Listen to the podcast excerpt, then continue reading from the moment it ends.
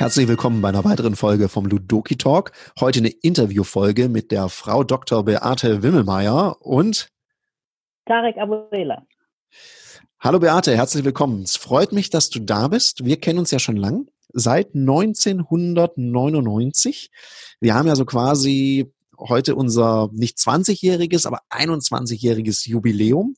Auch wenn du ja hartnäckig behauptest, wir kennen uns seit 96 schon. Das ähm, ist leider nicht so, weil ich könnte mich daran erinnern, wenn ich mit dir Abi gemacht hätte. schade, wäre sicher nicht eine Freude gewesen. Du Beate, stell dich doch kurz vor, damit der Zuhörer und unsere Zuhörerinnen einfach wissen, mit wem, mit wem rede ich denn da heute? Ja, ich bin von Hause aus Wirtschaftspsychologin und äh, arbeite für das Institut für Wirtschaftspsychologie und Eignungsdiagnostik es gibt so drei Themenschwerpunkte. Das eine ist Potenzialdiagnostik. Da geht es eben um Assessment Center oder andere agile Auswahlverfahren, die ich entwickeln und betreuen darf. Dann gibt's noch die Trainings. Ähm, das sind Führungskräftetrainings, ganz klassisch, eben mit situativen Führen, agilen Methoden, aber auch ähm, da also das ganze Repertoire, was gerade so äh, gefragt wird. Und das dritte Bein sind eben Coachings obere und Top-Führungskräfte, die entweder Probleme auf dem Job haben oder gern begleitet werden wollen, wenn es in den nächsten Step geht, in die nächste Ebene. Cool, das klingt total spannend, Beate. Und bei den ganzen Themen glaube ich auch, und das ist schon mal so ein Announcement an unsere Zuhörer, wird es nicht unser letzter Podcast sein. Da gibt es, glaube ich, viel Material und ist immer spannend. Und äh, deine Bescheidenheit ziert dich natürlich. Du bist äh, natürlich auch hier in dem Podcast, weil du eine der Autorinnen bist von Ludoki Leadership, einem unserer erfolgreichsten Entwicklungsspiele. Und nimm uns doch mal mit auf eine Reise. Was hat denn dich damals motiviert, als ich dich gefragt habe, ob du Lust hättest, ein Führungsspiel zu entwickeln mit uns gemeinsam, äh, dass du dann gesagt hast, ja, da hätte ich Lust drauf. Mhm. Na, das eine war ja eigentlich, wie ich darauf aufmerksam geworden bin auf dieses Spiel. Und zwar, dass Teilnehmer, die ähm, nebenan, also wir beiden waren ja nebenan in einer Einrichtung und dann wurde ich von deinen Teilnehmern gefragt, ob sie früher in deinen Seminarraum durften. Und ich sollte das bitte aufschließen. Und dabei zeigte sich eben, ähm, dass du da wunderbare Spiele und dergleichen aufgebaut hattest und ich mir dann wusste, okay, jetzt weiß ich, was er hat, was ich nicht habe, dass seine Teilnehmer ähm, eben begeisterter sind. Das ist ein Grund, warum ich das sehr, sehr gerne mache, weil es einfach ein wunderbares Tool ist, eben äh, mit Freude, mit viel Spaß und trotzdem großen Effekt eben Sudoku Leadership einzusetzen. Und das andere war auch, dass ja damals Sales schon sehr erfolgreich war und du gesagt hast, Mensch, du kannst führen, können wir hier auch Leadership machen und es ist einfach ein, ein Instrument, was sich als Erweiterung zu den normalen Trainingstools, die man so hat, wunderbar einsetzen kann. Ja, und die Geschichte ist ja witzig. Manchmal entstehen ja Dinge aus dem Thema heraus, dass man sie plant und manchmal entstehen sie auch daraus, dass die Kunden das nachfragen. Das war ja bei Leadership damals der Fall, dass wir ja mit vielen Verkäufern trainiert haben. Und Ludoki macht ja auch was mit der Selbstverantwortung von Menschen und die fangen dann auch an, andere Fragen an ihre Führungskräfte zu stellen. Und dann kam ja irgendwann die Anfrage, sag mal, habt ihr das auch für Führung? Und äh, als Verkäufer ist es ganz schrecklich, wenn man dem Kunden sagen muss, nee, habe ich nicht. Und darum lag es nahe, mit dir darüber zu sprechen. Und jetzt hast du vorher was gesagt, das finde ich auch noch ganz spannend. Und ich glaube, das ist auch ganz interessant, weil ich hatte jetzt letztens jemand im Podcast, der hat über die Herausforderungen im Recruiting in der Finanzdienstleistungsbranche gesprochen. Und mhm. ich meine, Recruiting ist ja so das eine und die richtigen Menschen an die richtige Stelle zu finden, ist so das andere. Jetzt hast du was gesagt, ja, du machst Auswahl und ja. ich habe agile Auswahl gehört. Und ich meine, Agil, Agilität, das hört man ja, das setzten ja viele Leute vor jedes Thema. Es gibt jetzt agiles Verkaufen, agiles Führen, wahrscheinlich gibt es auch agiles Kochen. Und ich bin ja so ein bisschen, ich frotzel da immer gern ein bisschen. Was ist denn jetzt agile Auswahl? Ist es ein Mode, ein Modewort oder gibt es da echt einen Unterschied zu einer normalen Auswahl? Ja, da gibt es schon deutliche Unterschiede zur normalen Auswahl. Also wenn ich an den Begriff Agilität, so wie ich es verstehe, dass zum Beispiel der Mensch im Fokus steht, dann ist das ein Merkmal dieser Auswahl, dass jetzt viel mehr auf den Bewerber eingegangen wird, dass wir ihm eine zweite Chance geben, dass ein Bewerber auch seine ganz eigenen Arten haben kann, wie er eine Aufgabe löst. Also das zum Beispiel ist so ein Punkt, warum agile Auswahl, wie ich finde, auch zu Recht den Namen verdient. Heißt es denn, dass es dann bei der agilen Auswahl, ich meine, ich kenne ja die klassischen Auswahlverfahren, da gibt es ja so irgendwelche Übungen und die müssen dann genauso erfüllt werden. Mhm. Hast du da für dich ein Beispiel, was da bei einem agilen Auswahlverfahren dann anders ist? Na, wenn ich ein, eine Geschichte erzählen darf, die ich erlebt habe in einem klassischen Assessment Center, als die Aufgabe war, eben eine Präsentation mit verschiedenen Punkten an einem Flipchart zu machen und ein Kandidat eben hier zu mir kam und sagte, ach, Frau Dr. Wimmelmeier, das ist aber old fashion. Ähm, ich erzähle Ihnen mal was. Und dann hat der Gute eben Storytelling gemacht. Das war aber in dem Unternehmen nicht gefordert und dementsprechend hat er hier eine schlechte Bewertung. Ich fand es großartig, auch dass er so frech war einfach. Und ähm, in der agilen Auswahl wäre das möglich. Da gibt es einfach einen Auftrag, was als Botschaft hinten ankommen soll, was also erreicht werden soll. Aber der Weg dorthin, der ist dem Bewerber und den Bewerberinnen selber überlassen. Und die Beobachter entscheiden nur, ob eben das zielführend ist, so wie derjenige es macht. Das heißt also, dass die Individualität des Einzelnen viel mehr rauskommt und auch das Spektrum, wie Aufgaben erfüllt werden können, viel größer wird das, das finde ich einen richtig guten Gedanken und ich meine, ich feiere diesen Typen, ja. Ich meine, wie cool ist das? Mobbt erstmal, mobbt dich da erstmal so ein bisschen, sagt, das ist aber ganz schön oldschool, diese Aufgabenstellung. Also disst jetzt erstmal die Aufgabenstellung, macht dann irgendwas. Das, den, den feiere ich schon. Also der hat auf jeden Fall mal ein äh, großes Kompliment verdient. Schade, dass es nicht geklappt hat. Aber möglicherweise wäre der ja auch für dieses Unternehmen dann nicht richtig gewesen. Und ja wenn ich dann richtig verstehe, bitte korrigiere mich da auch gerne.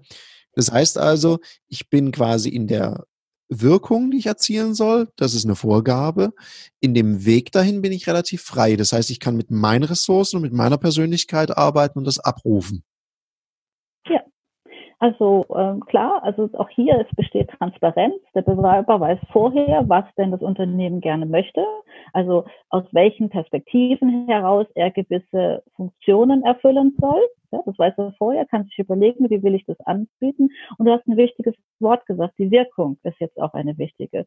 Also es gibt zum einen so die Frage, wir nennen es User Stories, die erfüllt werden müssen, nicht mehr Kompetenzen, die erfüllt werden müssen. Das andere ist die Wirkung wirklich. Es wird jetzt gemessen oder subjektiv ganz ehrlich eingeschätzt, wie wirkt jemand mit positiven somatischen Markern, soll heißen, wie weit war das, was jemand gesagt hat, interessant, glaubwürdig, hat mich angesprochen, aber auch negativ, hat mich irritiert, kann man so nicht sagen, glaube ich jemandem nicht. Also auch das, die Wirkung wird eben bei diesen agilen Verfahren viel mehr berücksichtigt. Mhm, okay. Das heißt natürlich auch, jemand kann auch seine, die ganze Bandbreite von seinem Potenzial viel besser zeigen. Okay. Definitiv. Auch wenn ich das ergänze, also ist auch ein Merkmal noch von diesen Verfahren, dass wir das Prinzip der zweiten Chance leben. Das heißt, sonst Auswahlverfahren, kennst du auch, gibt es eine Frage und dann muss man halt die Antwort liefern. Hier würden wir nachfragen, wenn wir sagen irgendwie, hm, mir fehlt uns gerade noch das, können Sie noch etwas dazu sagen. Das heißt, wir sind eigentlich Wegbereiter für die Bewerber, ihr Potenzial komplett zu entfalten und das Beste aus ihnen rauszuholen und nicht so eine Chance und schaffe es oder eben nicht. Das gefällt mir auch sehr, sehr gut bei dieser Auswahl. Mhm, und ich merke gerade, es ist auch viel zeitgemäßer, weil man sagt ja auch, es ist gar nicht so leicht, die richtigen Fachkräfte zu kriegen, richtig gute Führungskräfte zu finden. Äh, da ist es ja auch schlau zu sagen, komm, ich kitzel mal das Beste aus demjenigen raus und gebe vielleicht auch eine zweite Chance. Vielleicht hat er, also es kann man das vereinfacht sagen, es ist weniger ein Test, sondern es geht darum, das Potenzial von jemand wirklich zu erkennen. Also weniger Prüfungssituation, sondern mehr, komm, wir kitzeln das Beste aus dem raus. Also die Rolle als Beobachter ja. hat sich auch verändert?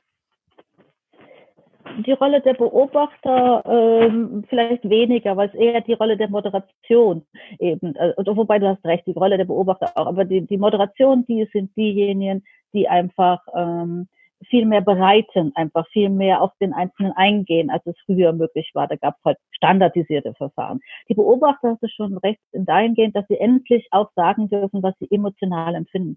Das war ja immer verpönt, sowas in äh, Beobachterkonferenzen zu sagen, aber allen ging es so. Also wie wirkt denn jemand? Und die klare Erkenntnis dahinter ist, wenn jemand zwar, ich sag jetzt mal, was ähm, Schlaues im Kopf hat, aber es letztendlich nicht transportieren kann, nicht wirkt, weil die Menschen ihm nicht glauben, weil sie ihm nicht folgen können, dann hat es keinen Wert.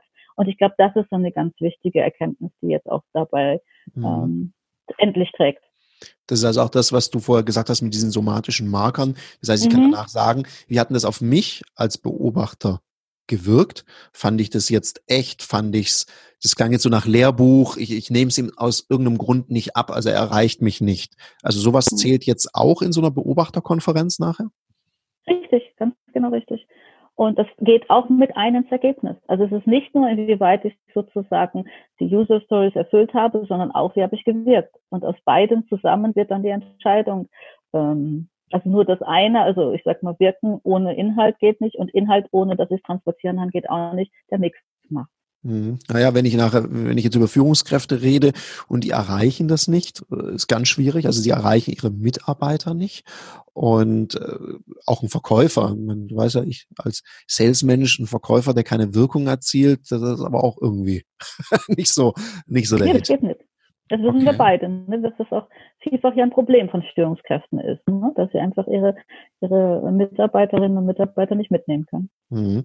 Heißt auch in der Kon Konsequenz wahrscheinlich, also zumindest erkläre ich es mir jetzt so, wenn ich Beobachter auswähle, dann muss ich auch nachher schauen, wer sind denn so die, ich glaube, es ergibt einfach Sinn zu schauen, wer im Unternehmen kann denn das überhaupt beurteilen, diese Wirkung? Also wen genau. setze ich genau. da hin als Beobachter? Ich glaube, da ist die Beobachterschulung und Auswahl auch nochmal eine ganz andere Nummer. Absolut, ganz, ganz richtig. Natürlich kommt hier den Beobachter, Beobachterin, also zum einen eine hohe Verantwortung zu, das zu entscheiden, aber auch eine gute Kenntnis vom Unternehmen und natürlich auch eine gute Menschenkenntnis einfach, wie das auf, ähm, auf sie wirkt, ja klar. Mhm. Und das ist, das ist aber durch Training auf jeden Fall auch leicht lernbar, sag ich mal. Also das, äh, aber es ist ein anderer Fokus als früher. Wenn du sagst, es ist durch Training leicht lernbar. Ich meine, wir führen ja auch gemeinsam äh, Trainings zu durch bei Kunden. Ich bespaß den Vertrieb, du hast mit den Führungskräften zu tun.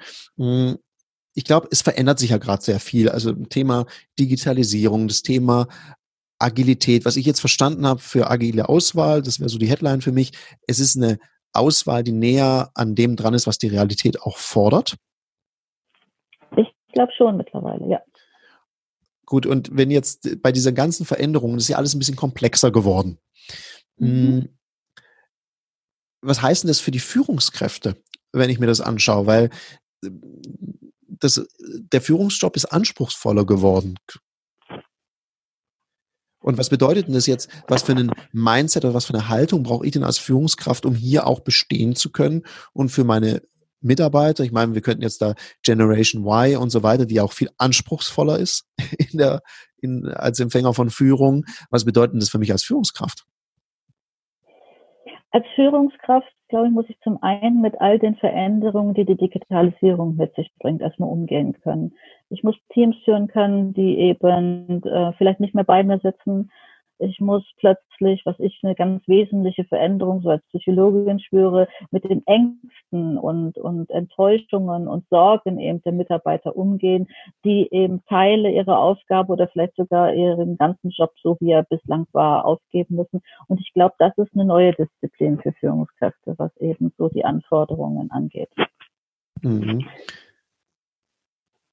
Wenn du mich jetzt fragst, was sollte man eben als Führungskraft da verändern? Also ich komme wieder darauf zurück, dass ich glaube, dass der Mensch erstmal ganz, ganz wichtig ist, ne? dass ich einfach den Menschen sehen muss, wie er da als Ganzes vor einem steht, dass ich viel offener sein muss, dass ich mich nicht mehr an irgendwelche klaren Prozesse oder ähm, Methoden festhalten kann, die man früher immer so in dieser Situation gemacht hat. Ich glaube, man muss da einfach viel beweglicher sein, viel mehr Techniken vielleicht auch beherrschen, um dann in der gegebenen Situation bei dem Mitarbeiter das Richtige zur Hand zu haben. Mhm. Also ich glaube natürlich, also ich meine, ich bin da, glaube ich, von der Haltung ein bisschen anders. Ich denke immer, hey cool, was für Möglichkeiten man äh, durch Digitalisierung hat. Meine größte Befürchtung ist immer so, mein Gott, kann ich das alles schnell genug lernen? Begreife ich das? Übersehe ich irgendeine coole Technologie, die ich da verwenden und verwerten kann für mich. Und gleichzeitig spüre ich manchmal, wenn man dann so vorprescht mit Ideen, dass man ja dann nicht immer Applaus kriegt für, weil Leute, glaube ich, ganz oft das Gefühl haben, oh, jetzt werde ich irgendwie wegrationalisiert, brauchst mich überhaupt noch durch die Digitalisierung? Ist das auch was, was du mit Führungskräften äh, hörst oder hast? Oder ist es eher von der Mitarbeiterseite? Weil ich glaube, Führung ist ja People's Business. Äh, ich weiß gar nicht, ob man das digitalisieren kann.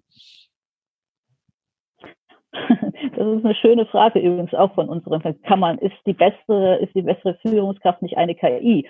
Immer gerecht, immer zu allen gleichermaßen. Äh, auch das ist eine Karte, ähm, die wir da haben. Also die, die Frage ist ja jetzt irgendwie, haben die Mitarbeiter diese Ängste oder auch die Führungskräfte? Ähm, wer ein bisschen hinschaut, merkt, dass sein Führungsjob genauso eben wegfallen könnte durch die Digitalisierung. Nicht, weil wirklich eine KI ihn oder sie ersetzen könnte, sondern einfach, weil der Bereich nicht mehr gebraucht wird und man dann dadurch eben seinen Job los hat. Also ich glaube, dass das gleichermaßen auch Führungskräfte betrifft, dass sie eben ähm, wissen, Mensch, wie wird das langfristig mehr aussehen. Also wir hatten alle ein bisschen Angst, auch darauf fallen die Führungskräfte weg. Und ich denke, es werden andere Kompetenzen jetzt von Führungskräften gefordert. Ich denke, sie müssen einfach lernen, mehr auf sich um den Menschen zu kümmern, der vielleicht auch nicht vor Ort sitzt und eben mit all diesen Ängsten umzugehen. Und das, was du beschreibst, ähm, dass eben da neue Technik ist, das haben viele abgehängt zu werden, zu sagen, da kann ich überhaupt nicht Schritt halten. Und ähm, auch hier loszulassen und darauf vertrauen, dass Mitarbeiter das schon können. Ähm, darum geht es. Andere Arbeitsformen halt, dass man auch Teams sich selbst organisieren lässt. Das sind so Punkte. Ich meine, wir gehören ja jetzt beide nicht mehr unbedingt zu den Digital Natives, die nee. mit dem also ganz knapp sind wir raus. Und die damit aufgewachsen sind. Und ich glaube einfach, was ist denn jetzt so dein Tipp für so Menschen wie du und ich? Mit was sollten wir uns jetzt beschäftigen? Hast du da so drei, vier Tipps? Auf was kommt es denn jetzt an? Welche Kompetenzen sollte ich denn jetzt aufbauen, um einfach auch, ich, ich verwende das Wort einfach mal, zukunftsfit zu sein? Mhm. Du hast es gerade selber schon gesagt, ich würde nochmal mein Mindset checken. Bin ich also jemand, der wirklich auch jetzt offen ist für, für so Neues oder bin ich gerne der Bewahrer dessen, was früher war? Also das wäre für mich schon mal der erste Check, einfach beim eigenen Mindset anzusetzen und zu sagen, hey, wo sollte ich das vielleicht in positive Richtung ähm, verändern? Das wäre so das nächste erste. Das zweite geht dann damit einher, sich einfach fit zu machen. Da gibt es wirklich, wirklich, und da bin ich auch mittlerweile ein Fan davon, so tolle Tools, ähm, die Führung auch erleichtern, großen Spaß machen oder auch wenn ich, ähm, jetzt sind wir nicht die, die ganz neuer Tool, aber auch ein wunderbarer eben Sudoku Leadership, solche Tools zu nutzen, um eben Menschen jetzt wieder zusammenzubringen. Ähm, das wäre also so das nächste. Und was wäre noch wichtig? Hm, ich denke, ähm, ja, einfach die Verbindung zu den Mitarbeitern. Das ist jetzt eher was sehr psychologisches. Ich glaube, dass eben, desto näher ich an den Mitarbeitern bin, also wirklich auch äh, sie kenne, ähm, um ihre Bedürfnisse, Motive, Werte weiß, umso besser, glaube ich, bin ich als Führungskraft darauf einzugehen. Mhm. Wenn du sagst, vom Mindset offen oder eher Bewahrer, hm, jetzt weiß ich nicht, ist, ist es jetzt ein Appell, sei offen für alles und bewahren Keks weg oder was ist da der Appell? Sinnvolles bewahren und offen sein für Neues. Mhm. Und diesen Check zu machen. Ich bin ganz froh, dass du das so sagst, weil ich glaube, die, die sich so auf jeden Zug so aufspringen, solche Führungskräfte erlebe ich oft, wenn ich ja mit viel mit Mitarbeitern zu tun habe. Was die ja immer haben wollen, ist so Klarheit und Transparenz. Das höre ich fast immer. Und wenn so eine Führungskraft heute nach rechts, dann nach links und ey, und da gibt's noch was Neues, jetzt machen wir diagonal, dann habe ich so das Gefühl, das macht nur eins, das schafft sehr viel Unsicherheit und hängt auch Mitarbeiter oftmals ab. Mhm. Das ist aber das, was ich eigentlich auch ausdrücken wollte. Ähm, es kommt aus Mindset auf. Und wenn ich verstanden habe, es geht mir um den Mitarbeiter, es geht mir um den Kunden, dann springe ich halt nicht auf jeden Zug auf. Also es gibt ja viele, die sich eine Kanban-Board irgendwo hinstellen und sagen, sie wären agil. Das ist, mit, ja, das ist, das ist nun mal nicht sondern es geht darum, was sind die Aufforderungen, die äh, Anforderungen, die ich habe. Und jetzt versuche ich eben für meine Mitarbeiter das Beste rauszuholen. Und dann kann übrigens können auch agile Methoden manchmal überhaupt nicht zielführend sein. Das muss ich aber auch wissen. Ja, ja. Also deshalb den Check machen. Was ist sinnvoll, muss ich bewahren? Was ist vielleicht eine tolle, super Ergänzung oder eine neue Variante, etwas auch anders zu machen. Ja, das ist ja viel auch, wenn man da im Projektmanagement mit diesen Sprints arbeitet und so arbeitet, da merke ich auch, dass manche Leute echt Schmerzen haben, wenn man so ganz transparent sagen muss, wo steht meine Aufgabe und man so vor der Gruppe mehr oder weniger zugeben muss, ha, ich bin da noch gar nicht so weit und so weiter. Das äh, bereitet ja nicht jedem so richtig Freude da. Also da gibt's ja auch durchaus okay. Gefahren, wo ich auch schauen muss, wie ist der Reifegrad meiner Mitarbeiter, wie ist dessen Persönlichkeitsstruktur, wie gut kann der da so mit umgehen, auch wenn was nicht so gut läuft, dass es so öffentlich wird sofort. Das ist ja, glaube mhm. ich, auch noch eine Gefahr. Und, und ich finde es schön, dass du das so beschreibst und auch so, ja, also so, so besonnen beschreibst, weil ich habe das Gefühl, dass manchmal es wird irgendwo neuer Aufkleber drauf gemacht und dann ist es jetzt schick und ich glaube, niemand hat verstanden, welche Haltung, welches Mindset man dahinter braucht. Ich meine, es gibt ja schon lange. Ich wurde erst letztens darauf hingewiesen, habe ich gesagt, hm, dann sage ich, wie gehen wir denn mit dem Problem um? Dann hat jemand ganz aufgeregt gestreckt und gesagt, Herr Bolela, bei uns gibt es keine Auf Probleme. Wir haben Aufgaben und Herausforderungen. Maximal haben wir vielleicht Themen. Und damit, äh, dann ist mir halt so rausgerutscht und habe gesagt, was ist das für ein Quatsch? Also Entschuldigung, wenn Sie mit Ihrer Haltung, die ich jetzt hier gerade sehe, mir dann sagen, wir haben hier nur Themen, Aufgaben und Herausforderungen und Sie trotzdem ein problemorientiertes Mindset haben, dann bringt es auch nichts, da einfach einen neuen Kleber drauf zu machen. Wenn Sie lösungsorientiert sind und sagen, naja, wir haben da ein Problem, wer kann uns helfen, wie lösen wir das, ist mir das allemal lieber, als wenn man ein Schleifchen drum bindet. Mhm. Das ist total spannend, dass du das sagst, auch weil ich habe jetzt äh, viele, viele ähm, Auswahlverfahren auch gerade wieder geführt, wo Agilität immer abgefragt wird bei den Bewerbern und erstaunlicherweise kommen zum Beispiel da immer nur Vorteile. Also es wird fast nie beschrieben, dass so eine Methode, wie du gerade gesagt hast, es ist peinlich, vom Kanban-Bot zu stehen und dann sagen zu müssen, vielleicht zum dritten Mal, ich habe es nicht getan und noch nicht fertig bekommen, dass diese Risiken so gar nicht gesehen werden. Das ist wirklich schon, also es ist mir auch aufgefallen, dass man da explizit nachfragen muss und auch dann oft keine Antwort kommt. Risiken, nö. Das ist aber nicht richtig. Es hat Risiken, wie du sagst. Ja, weil es, glaube ich, die Frage ist immer, ist es denn erlaubt, auch ein Risiko bei so einer neuen, gehypten Geschichte auszusprechen? Und ich glaube, das ist wichtig, dass man da besonnen ist und auch überlegt, okay, wie nehme ich als Führungskraft da mein Team mit? Wie gehe ich, wie hole ich da die Leute ab? Weil das heißt es ja eben auch. Also wie, wenn du sagst agile Auswahl, da geht es darum, das Potenzial aus den Menschen herauszukitzeln, dass sie sich zeigen können. Dann geht es da auch in der agilen Führung darum, die Mitarbeiter in ihrem Potenzial abzuholen. Ich meine, das geht nicht immer. Es wird Menschen geben, die nicht mit einer Aufgabe wachsen wollen. Die werden sich anders orientieren. Und bei allen anderen ist es eben meine Challenge als Führungskraft und meine Aufgabe und ich glaube auch meine Verantwortung, den Leuten zumindest die Rahmenbedingungen zu geben, sich da entfalten zu können bin ich völlig bei dir. Ja. Jetzt hast du gesagt, Finde ich natürlich schön, dass du das sagst und als Autorin auch sehr treffend, dass Ludoku Leadership ja sicherlich auch ein Tool ist, wo man sich austauschen kann. Da habe ich mal was ganz Spannendes von einem Kunden gehört, der gesagt hat, ich finde das ganz spannend, wenn wir über diese Fragestellungen uns in unserem Führungsverständnis mal abgleichen können und austauschen können, weil dann sehen wir ja auch, wie operativ die Führung gelebt wird. Ja, also das, das ist auf jeden Fall möglich. Und äh, für mich, ähm, also als Tool, als Ergänzung in jedem Training erstmal ein Highlight. Aber es gibt so zwei Momente, ähm, wo, wo ich es besonders äh, schätze. Und das ist zum Beispiel, wenn Führungskräfte höherer Ebene also auch in den Austausch gehen. Das machen die ja selten untereinander. Äh, also sich wirklich auch auszutauschen, wie sie an Probleme herangehen. Und das ist so ein Moment, wo der Austausch äh, besonders gut äh, gelingt. Und dann auch, wenn es interdisziplinär oder über fachübergreifend ist, auch da bietet eben das Tool eine wunderbare Möglichkeit, miteinander ins Gespräch zu kommen und wirklich mal zu gucken, wo stehen wir denn auch. Und äh, da gibt es schon einige Top-Führungskräfte, die sich auch dazugesetzt haben an die Tische und nachher wenn man dann zum Beispiel die Karten selber schreiben. Also es gibt ja auch eine Option eben, dass die, die Teilnehmer an solch einem Spieltisch selber Fragen, die sie gerade umtreiben, auf Karten bringen.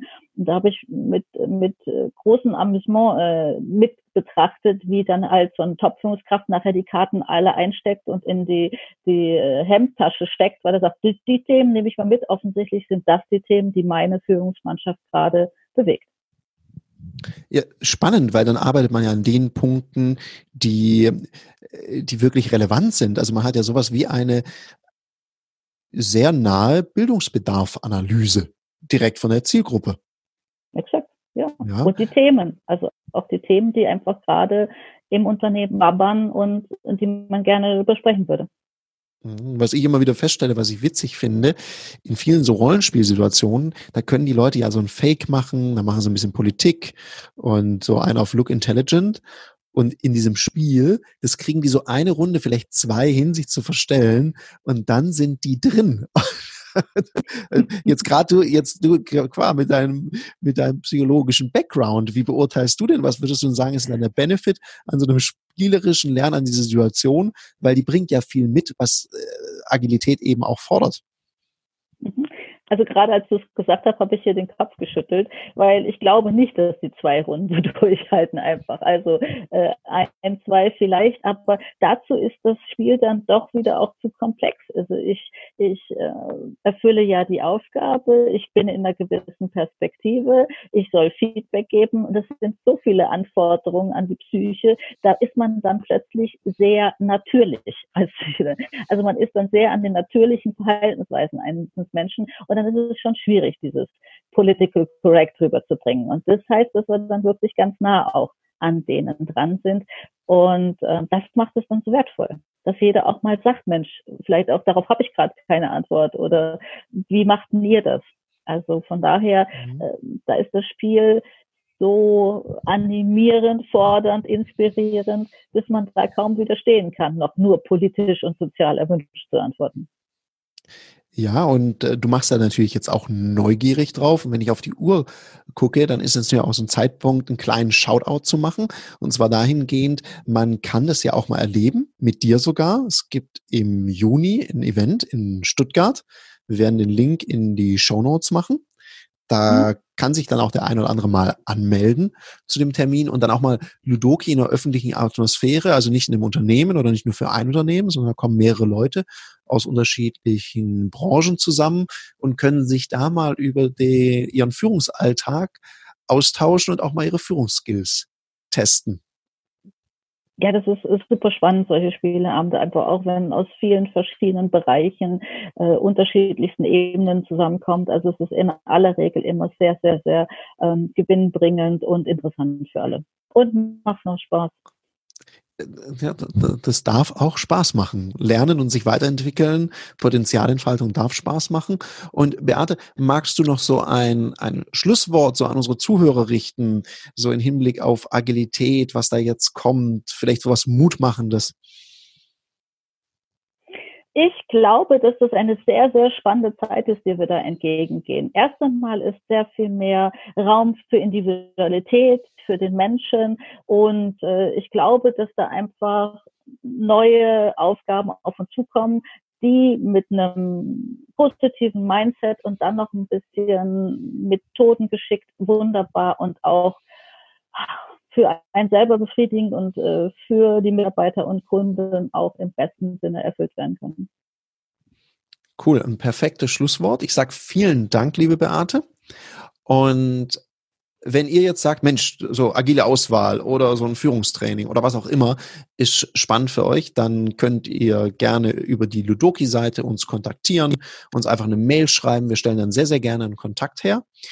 Wenn dir diese Folge hier gefallen hat, dann freuen wir uns, wenn du uns eine 5-Sterne-Bewertung gibst, wenn du den Kanal abonnierst und uns auch eine Rezension da lässt, was dir denn an dem Podcast besonders gut gefällt. Herzlichen Dank, dass du hier deine Zeit investiert hast. Bis zum nächsten Mal. Wir sind raus. Bis dahin. Ciao.